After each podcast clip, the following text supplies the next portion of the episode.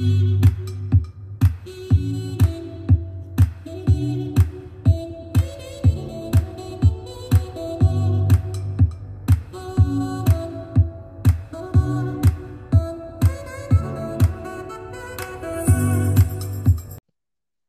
Dia, boa tarde, boa noite a todos, pessoal. Estamos começando mais um episódio aqui do nosso podcast, do nosso grupo de estudos em direito público, né? O nosso GEP, né? Estreando aqui, né? Mais uma season, né? Do nosso conhecido GEPcast. Hoje, pessoal, nós temos, não é um assunto extremamente relevante não é? E tem como temática, tem como objeto né, a gestão pública, não é? E o meio ambiente, né? Seria essa gestão e é, é, as formas, os formatos ali de desenvolvimento da agenda pública em relação ao meio ambiente, um equilíbrio possível, um diálogo possível? Né? E nós temos hoje um convidado mais do que especial, né? que é o nosso querido professor André Soares, né? É, além de professor, também atua no âmbito municipal em relação à temática ambiental, não é? Então, não poderia ter um especialista mais aplicado a respeito da área do que o nosso querido André. André, meu querido, seja bem-vindo. Opa, olá pessoal, olá professora, muito obrigado pelo convite. Né? Me sinto lisonjeado pelo convite. E vamos lá. Vamos lá, vamos lá. Bem, André, já para começar aqui o nosso bate-bola, né? Já para começar aqui as nossas discussões, já vamos, já vamos aqui, né? Começando a problematizar quais são as principais questões, né? Aqui para os nossos ouvintes, né? Não esquecendo que o nosso GEPcast aqui é ancorado não apenas na Uninasal, como também né, na UAB Olinda, no grupo de estudos, como também no Instituto. Né? E nós temos aqui a, a, uma grande diversidade de é, é, alunos em, em, vários estágios, né? E é sempre bom a gente pontuar aquelas principais questões para contextualizar. Né? Então, como nós sabemos, pessoal, o direito ambiental, né, ele aparece como um direito fundamental, não é ali de característica difusa, lá não é na nossa Constituição de 1988, a partir do artigo 225, né? Até então, pessoal, né, esse pensamento, essa essa disposição pela proteção ambiental no Brasil não era muito forte, né? Inclusive até na, na própria história aí da, da, do Ocidente, né? Ela só vai surgir no pós-guerra, né? Alguns vão dizer que a preocupação mais holística só acontece com a segunda geração pós-guerra, né?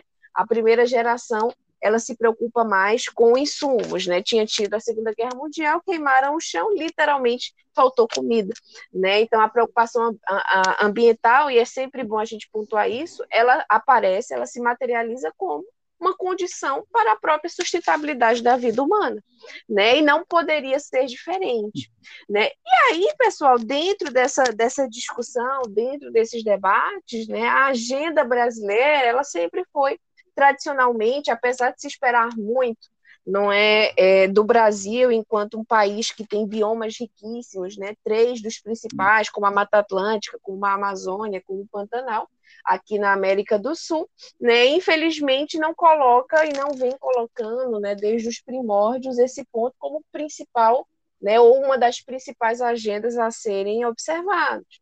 Né? Nós tivemos alguns momentos, digamos, mais avançados e não é? Nos últimos tempos, principalmente, essa questão ela tem ficado bem à parte.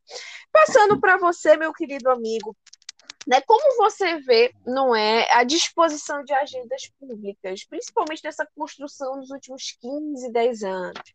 Né? Nós tivemos alguns avanços pós-88, né, mas que agora vem, é, digamos, é, é, sendo cada vez mais deixados de lado não é? principalmente com acidentes ambientais, com queimadas, com situações como as que estamos vendo no dia a dia. Como você vê essa disposição nos últimos tempos, André?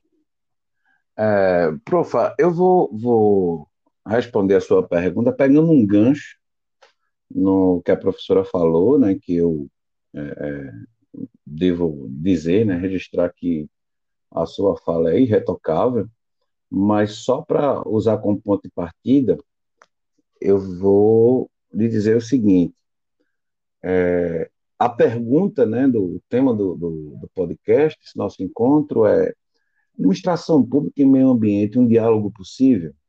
A gente, claro que nós sabemos que isso é uma pergunta retórica, né?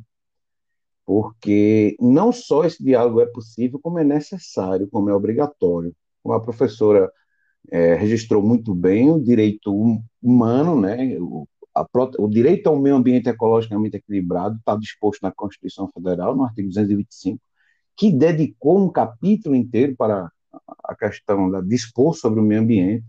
É um direito difuso, né, é um direito para quem divide né, os direitos em gerações e dimensões, direito de terceira geração, como a professora bem pontuou, e é relativamente nova a preocupação do mundo com o meio ambiente. Né? A gente lembra da, da publicação do livro da Raquel Carlson, né? a, O Primavera Silenciosa, ela é considerada exatamente a matriarca né, do movimento ambiental, a fundadora do movimento ambiental. E isso, a publicação do livro de Raquel Carlson, em 1962, em 1972, dez anos depois, nós tivemos a Conferência de Estocolmo, que o Brasil estava lá presente, e por isso nós temos uma lei de 81, que é a 6938, que instituiu a Política Nacional do Meio Ambiente, que foi recepcionada pela Constituição Federal, que lhe é posterior, que é de 88. Então, por isso nós temos uma legislação muito avançada. Né? Nós tivemos depois, é, é, dentro já dessa da, da, né, do programa ali que a, a, Política Nacional do Meio Ambiente ela sinaliza, nós temos a, a, o Código Florestal 2012, nós temos um, mas foi revogado, nós temos as leis de crimes ambientais, da Lei 9.605-98, é, nós temos a, a, Política Nacional do Meio Ambiente no Brasil estabeleceu o licenciamento ambiental, com previsão de estudo de impacto ambiental, inclusive com relatório de, de estudo de impacto ambiental, e aí nós temos a Lei Complementar 140 2011, né, que regulamenta ali a questão do licenciamento. Ou seja, nós temos um arcabouço legislativo, um dos mais avançados do mundo, temos uma Constituição Federal que lá no artigo 5 parágrafo 2 parágrafo 3 naquilo que o, o Mazuoli vai chamar de controle de convencionalidade das, é, dos tratados internacionais, nós temos aí tra, é, é legislações, né, os tratados que como supranacionais, porque não foi dado aquele tratamento das emendas, enfim, tudo isso para dizer que não é por falta de legislação. Nós temos uma legislação avançadíssima. O problema, né, e aí partindo diretamente para a resposta da professora, é que a nossa Constituição, ela, ao mesmo tempo que ela consagra o direito ao meio ambiente ecologicamente equilibrado como direito fundamental, o nosso Estado brasileiro também é um Estado capitalista. Tanto que no artigo 170 da mesma Constituição está lá o princípio da livre iniciativa econômica, né, que também é um direito fundamental. E aí, é, é, eu achei muito pertinente a sua pergunta, porque eu me lembrei de, de, de algo que eu apresentei, um trabalho, um artigo de alguns dois, três anos, eu tive essa curiosidade de dizer qual é o tratamento que o STJ, os tribunais superiores, né, o STF, eles dão quando eu tenho ali o princípio da livre iniciativa econômica e eu tenho a proteção ambiental. A gente sabe que aí a doutrina vai dizer que a gente tem a questão da, do sopesamento dos princípios, né, ponderação de direitos fundamentais, tal, tudo mais. Mas eu queria saber para onde vai, né, para onde estava indo nossos tribunais eh, superiores quando estavam exatamente fazendo esse sopesamento. Para minha surpresa, né, eu descobri que a, a, grande maior, a grande maioria dessas decisões, pelo menos até 2018, era no sentido de proteger o meio ambiente, né, no sentido da máxima proteção ao meio ambiente. Né? A gente tem alguns casos aí, alguns julgados emblemáticos, como aquela questão da proibição da exportação, da importação de pneus usados da Europa. Foi uma das situações, me, lembro na época, a ministra relatora Ellen Grace, né, já exatamente nesse sentido da proteção máxima do meio ambiente. Então, nós temos uma legislação boa, temos o judiciário, repito, até 2018, né? De lá para cá, eu acho que a gente precisa ir, principalmente diante de, desse, dessa política atual, né, com o meio ambiente, a gente não sabe como, como é que isso ficou, mas pelo menos até 2018 a direção era de máxima proteção ao direito, inclusive em detrimento do direito à livre iniciativa econômica. Não sei Perfeito. se respondi ou respondi demais. Perfeito, respondeu muito bem, né? Como sempre, suas ponderações, professor, são extremamente relevantes, né? Sim, de fato, concordo com o senhor, né? em termos legislativos e né, não, não tenho é, nenhum estudo direcionado especificamente a respeito do posicionamento dos tribunais, mas muito interessante a sua colocação, não é que vão justamente seguindo o direcionamento dado pela legislação de proteção ambiental, né? a gente não pode esquecer é que o próprio artigo 225 tem lá no seu caput, né, a própria responsabilidade civil do Estado, né, em relação a essa questão, principalmente quando ela coloca direito, é, é, é, dever de todos, né, do Estado e da coletividade, a proteção né, do meio ambiente para as presentes e futuras gerações, né, ali, inaugurando de uma maneira explícita, desculpem, né, de maneira explícita o direito difuso, né, então nessas, nessas, ponderações, de fato, né, é extremamente é, é relevante esse direcionamento legislativo,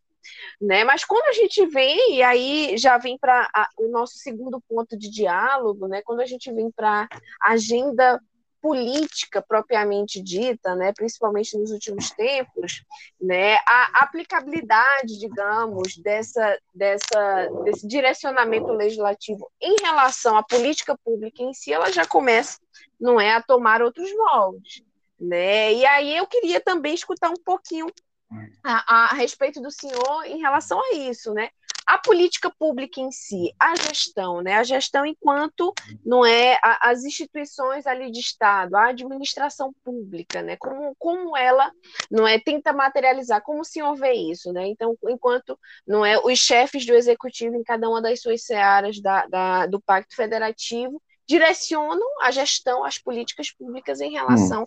a essa agenda. Né? Como o senhor também bem colocou, professor, né? A questão do Estado capitalista, a gente tem uma Constituição liberal progressista, né? nós temos ali a livre iniciativa, o livre mercado, né? mas essa é uma discussão possível né? Justamente Sim. por ser liberal progressista, né? A, a, digamos, a, o grande desafio da segunda metade do século XX foi o que a, palavra da moda, né? O desenvolvimento sustentável. A gente vai ter o, o Ignacio Satis, a gente vai ter o Amartya Sen, não é que direciona várias é, é, estruturas ali da vida pública, inclusive ambiental, né? É, discutindo justamente isso. Como encontrar esse equilíbrio? É preciso desenvolver, mas é preciso desse diálogo, né? É. E aí quanto, até que ponto ou como não essas agendas públicas, né, seja no âmbito municipal, sim, ou como um representante não é da, dessa seara ou estadual ou até federal, né? Como o senhor vem vendo essa agenda política nesses últimos tempos? Ah, é, é, muito boa, professora, a sua pergunta, e, embora não seja uma pergunta fácil, né? Mas é verdade. Que, embora é, quem foi que disse que tinha algo fácil no direito, principalmente quando a gente fala de direitos fundamentais. Mas vamos lá. Não, não, não sou, claro, capaz de dar resposta, mas a gente pode sinalizar em algumas direções, alguns questionamentos. É, o primeiro, a gente tem na Constituição Federal, no artigo 23, né, que diz lá que é competência comum da União, né, dos estados, do Distrito Federal e dos municípios a proteção do meio ambiente. Ponto. No artigo 24, a gente tem, da mesma Constituição, a gente tem a questão da competência concorrente, né, legislativa concorrente, dos estados, do Distrito Federal né, e da União. Aí, o, o, e por que eu digo isso? Né? Retomando ao tema da, da, do podcast o diálogo não só é necessário, como é obrigatório.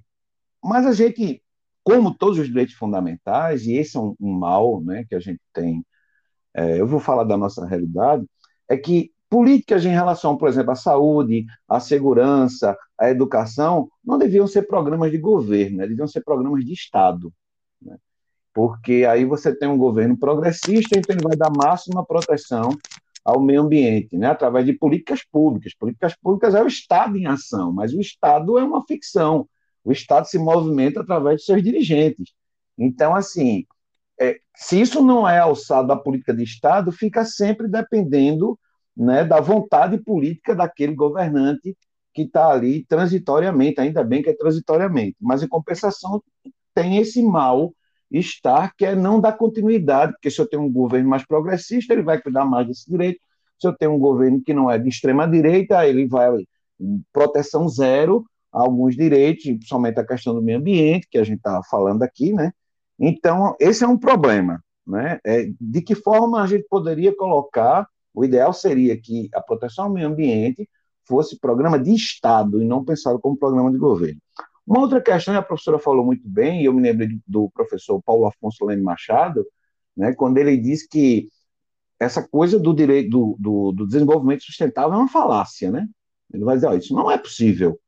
Né? Quando eu falo em desenvolvimento, a proteção do, ao meio ambiente, é, quando o desenvolvimento entra pela porta, a proteção ao meio ambiente é, salta a janela e vai embora, porque é impossível compatibilizar essa questão do desenvolvimento sustentável dentro de uma agenda de desenvolvimento né, sob esse enfoque né, do Estado capitalista, do, do, capital transnacional, né, que degrada, que é irresponsável, que foi e é irresponsável com o meio ambiente.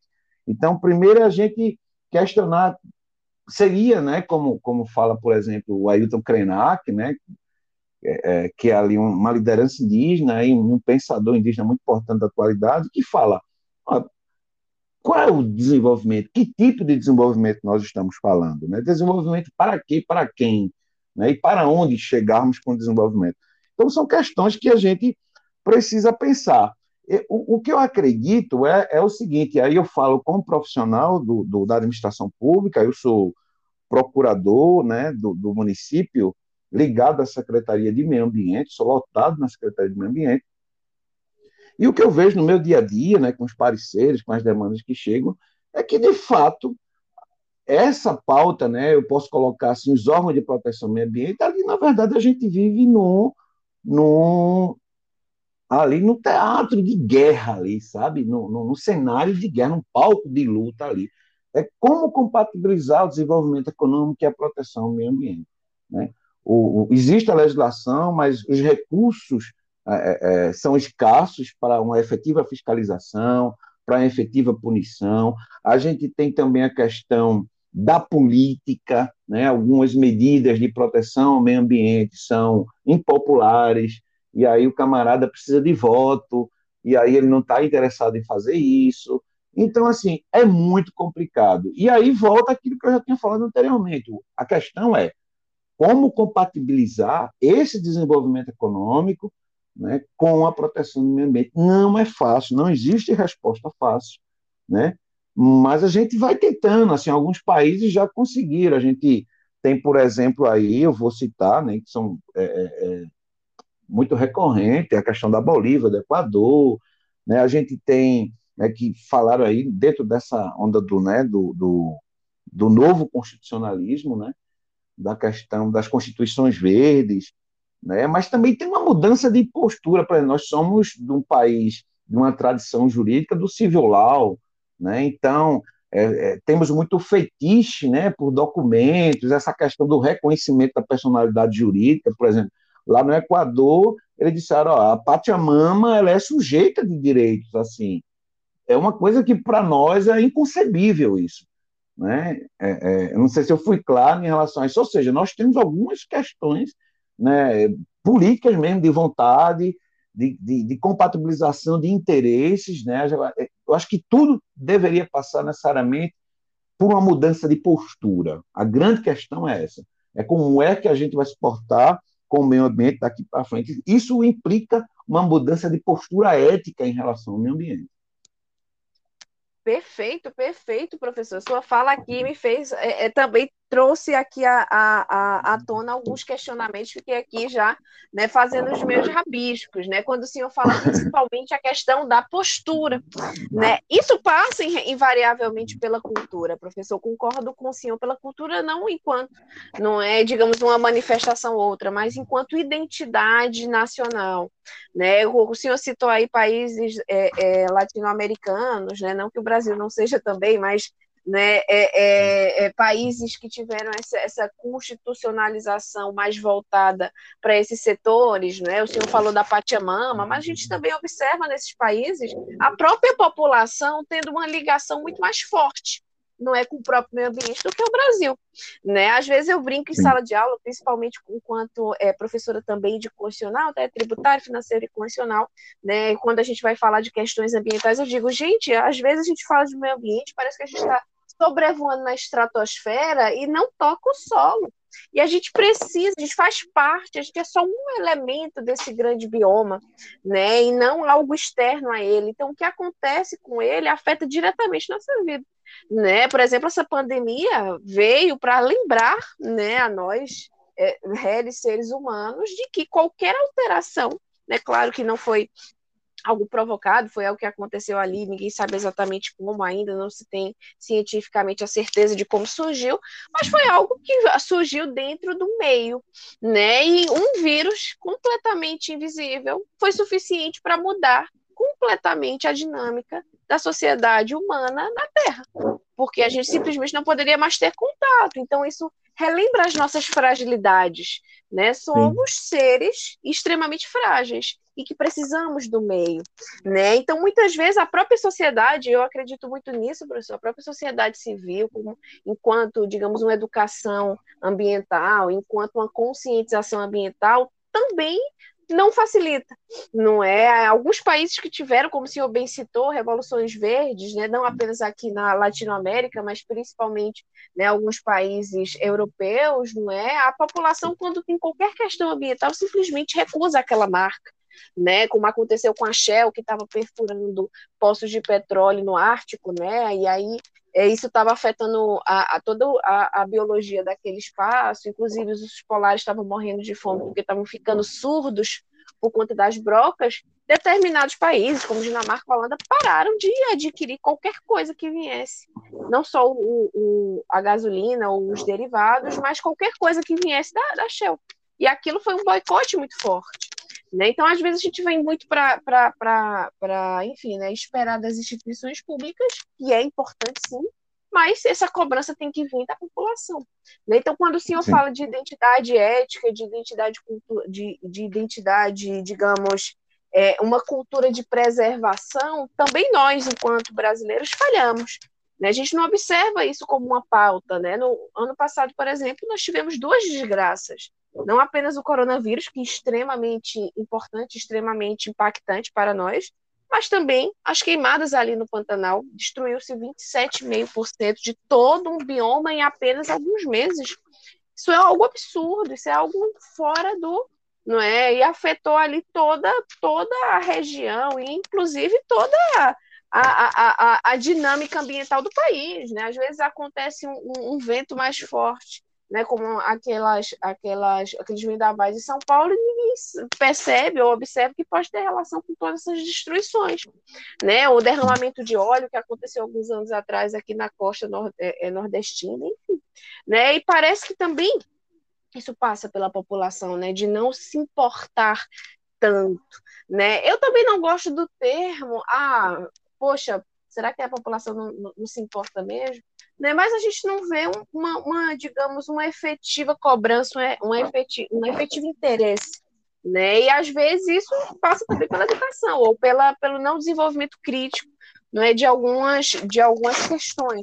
Né? E essa é uma delas, e, e, e relevantíssima. Né? E um segundo ponto, professor Tadeu, que o senhor trouxe muito bem, não é a questão de ser uma política de governo e não uma política de Estado. Né? Então, quando o rei é bom, tá tudo certo. Mas quando o rei não é bom, a coisa desanda. Né? Então, me parece que se pessoaliza as políticas públicas. Né? Então, se X gosta mais de uma pauta, quando X tiver, essa pauta está resolvida. Quando X sair, tudo perdido. Né? E não algo que seja, digamos, é, é, é mais é, é, entranhado nas raízes institucionais brasileiras, né? como uma política de saúde, uma política de educação, uma política ambiental. Todos três setores de grande impacto, né? E aí, infelizmente, com todas as oscilações, né, principalmente pós, é, é, é, enfim, nesses últimos anos em que tivemos muitas, muitas, enfim, disputas políticas, disputas institucionais, né? E aí a, a, pautas relevantíssimas como a saúde, como a educação, como o meio ambiente vão ficando ali, né, em segundo, terceiro, quarto plano. Né? E aí, é, é, é, querido, essa, esse terceiro ponto também queria comentar que você trouxe, né, a respeito desse desenvolvimento sustentável quase como uma, uma grande falácia.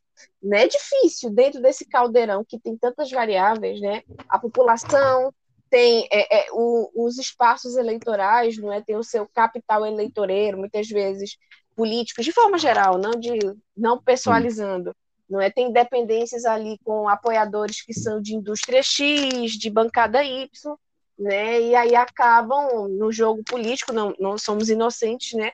A, a, a, os, digamos, os direcionamentos se confundirem, né? Ou aquilo que motiva né, as decisões se confundirem um pouco e isso complica ainda mais para esse setor.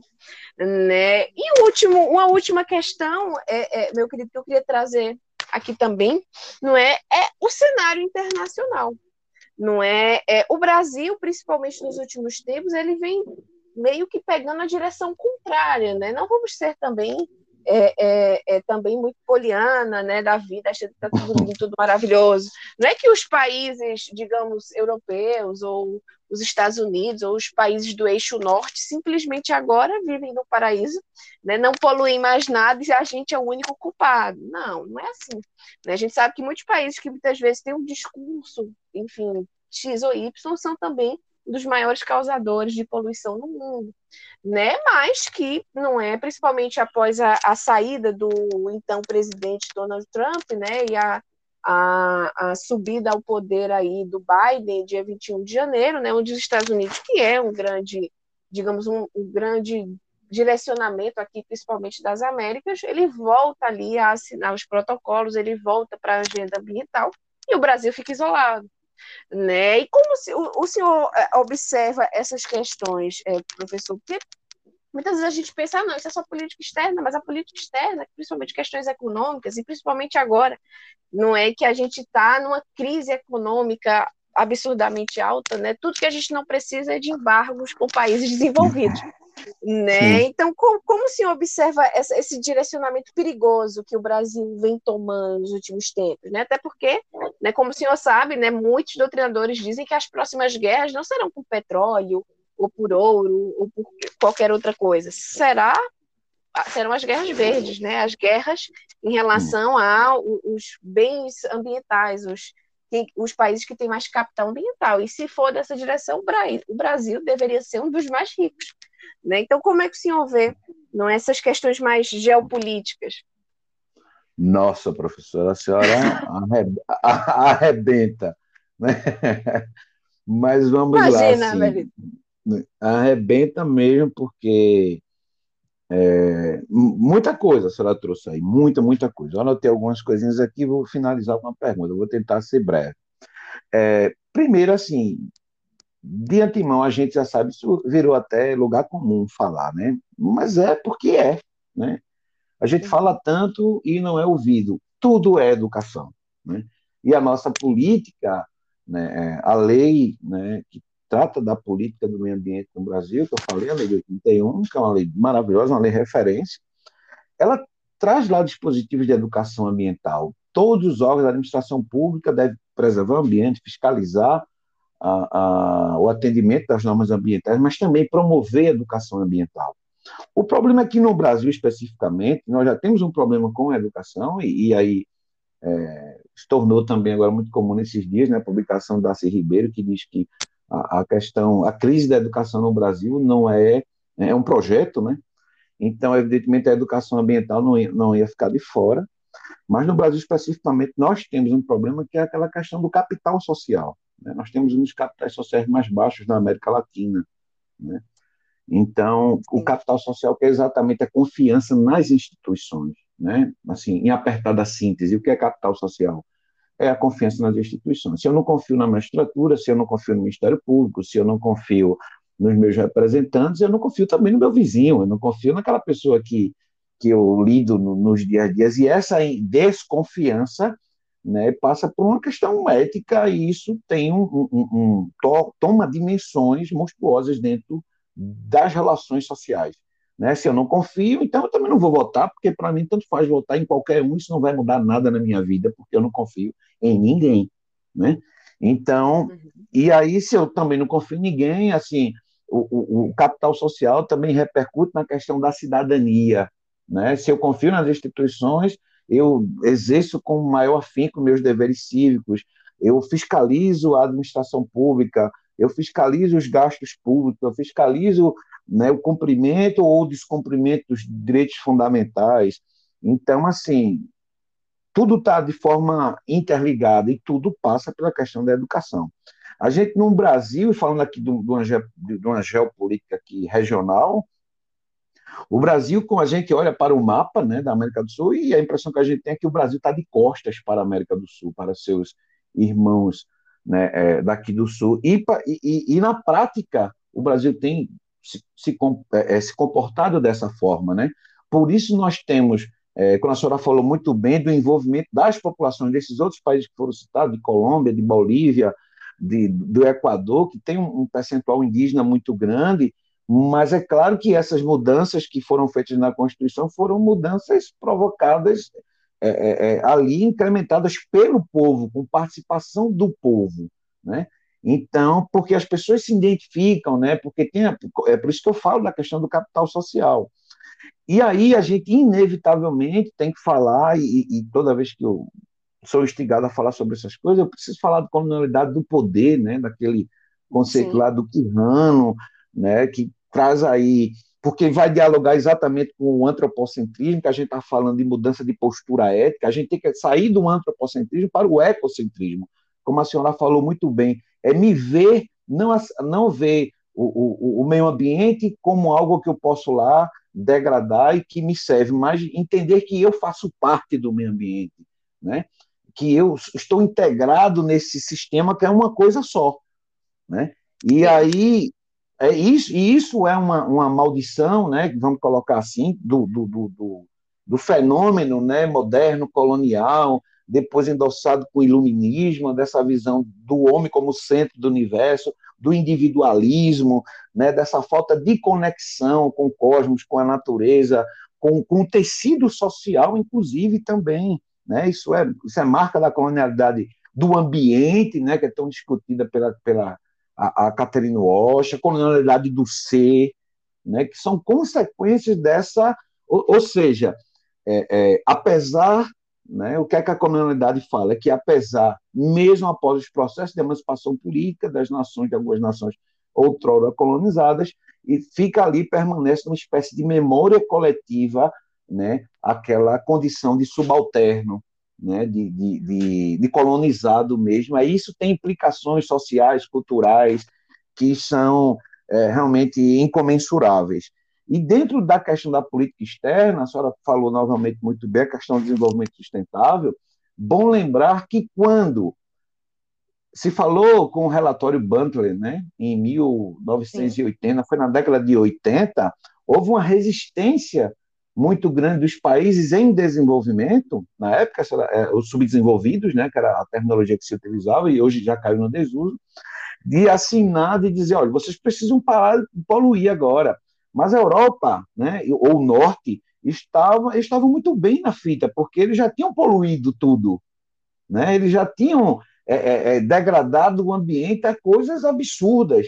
E aí é muito fácil chegar agora e dizer assim: olha, vocês aí, né, do sul, do sul global, né, vocês não vão mais poluir, porque nós precisamos de um meio ambiente lindo, maravilhoso.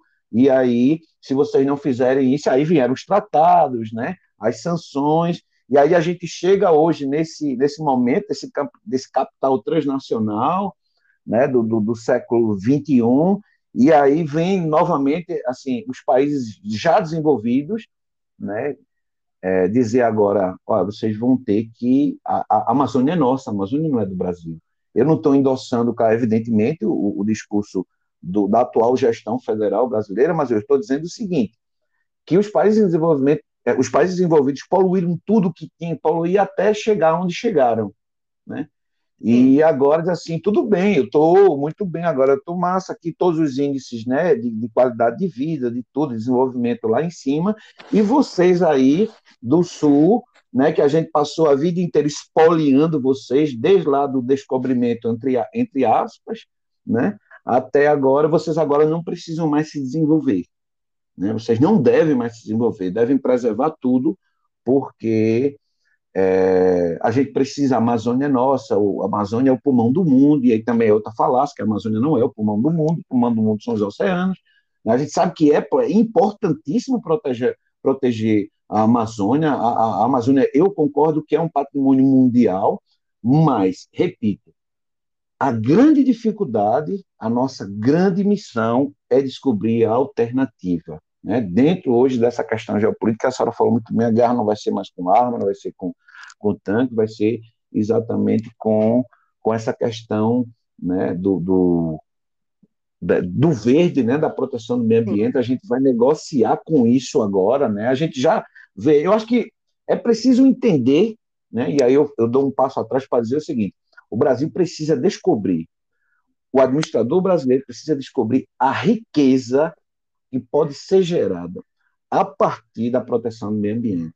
Né? O, o, o, o, lixo é riquíssimo.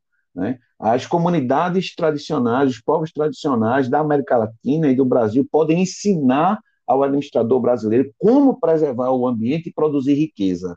Né? Agora, é, a gente volta para a mesma história. É preciso educação ambiental e é preciso mudança de postura. Esse é o nosso grande desafio, professor.